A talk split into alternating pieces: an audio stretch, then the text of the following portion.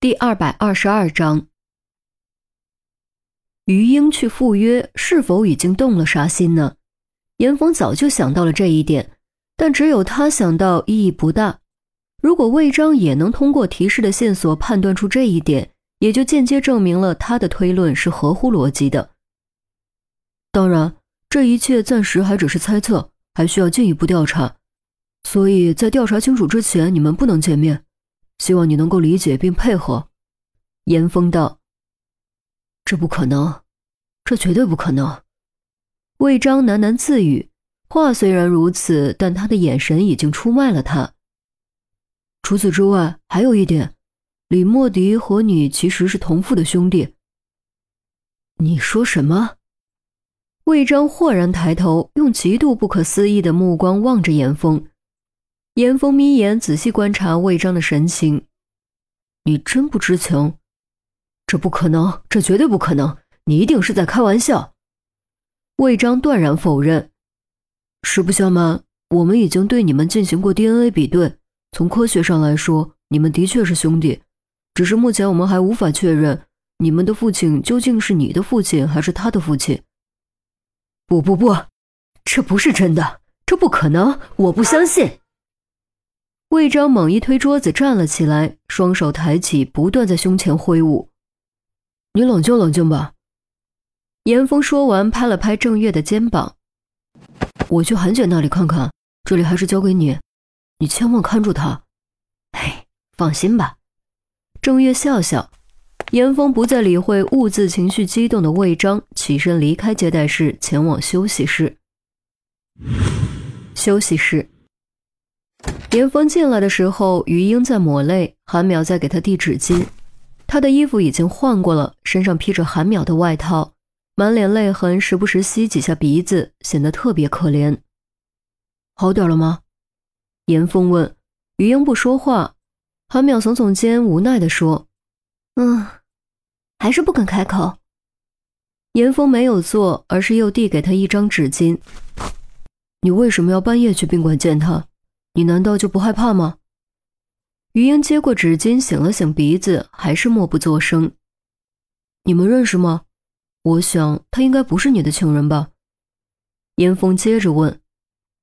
当然不是。于英终于开口。既然不是情人，你们为什么大半夜在宾馆开房见面？你难道不明白孤男寡女开房意味着什么吗？因为他威胁我，威胁我。于英语调拔高，情绪又开始激动。威胁你什么？他手里有什么让你不得不冒险的把柄？于英将纸巾攥成团，紧紧捏着，撇过头，用耻辱、痛苦的语气说：“他就是我毕业刚工作那会儿的那个上司，他手里有我的视频。”严峰一愣，这一点倒是有些出乎他的预料。就是那个潜规则你的上司，他偷偷拍摄了你们开房的视频。韩淼问，于英吸吸鼻子，点点头。这个混蛋！韩淼毕竟也是女人，顿时气得咬牙切齿。他是怎么威胁你的？他的目的仅仅是和你发生关系吗？严峰继续往下追问，于英眼中迸发出浓烈的恨意。他说他是通过海报认出我的。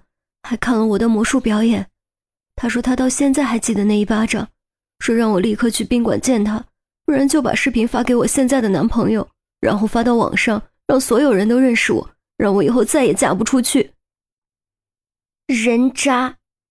韩淼继续咬牙，的确是个人渣。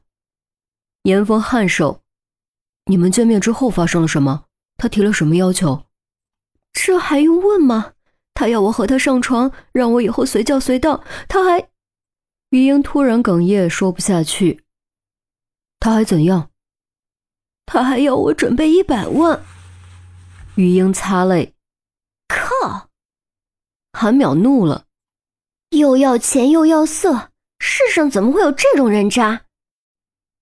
谁料严峰突如其来甩出一句：“所以你杀了他。”这回轮到于英一怔，随即勃然大怒：“是他要强暴我，我不同意，他就要强暴我，我是自卫，我没想杀他。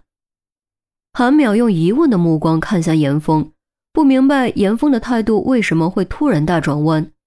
严峰却依旧镇定。我在现场发现了拆包但尚未使用的安全套，而死者没穿裤子。从他当时的姿势以及安全套及其包装袋的位置，可以大致判断出他当时正在佩戴安全套。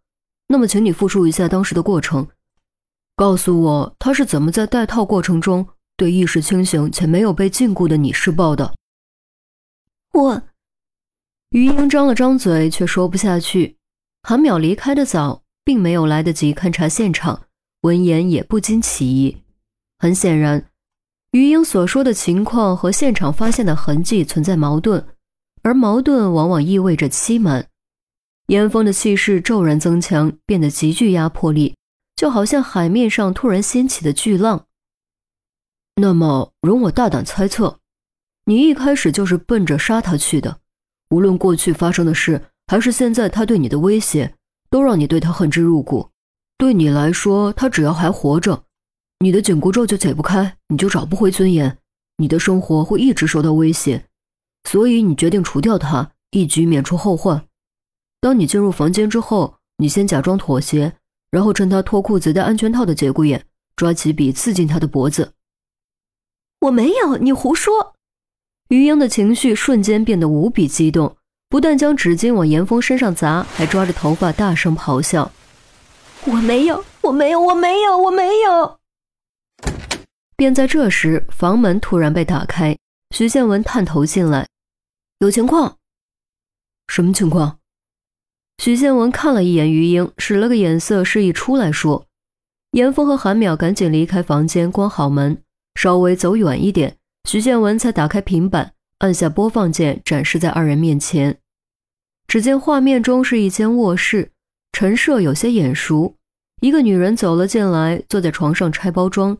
接着，她将拆好的东西放在陈列柜的角落，还时不时回头看看床，似乎在调整位置。确认位置准确之后，他挪动陈列品挡在旁边，将东西隐藏了起来。做完这些后，他打开一瓶酒放在旁边。然后坐在那儿捣鼓手机，虽然画面不是很清晰，镜头的角度也有点低，但严峰还是认了出来。于英，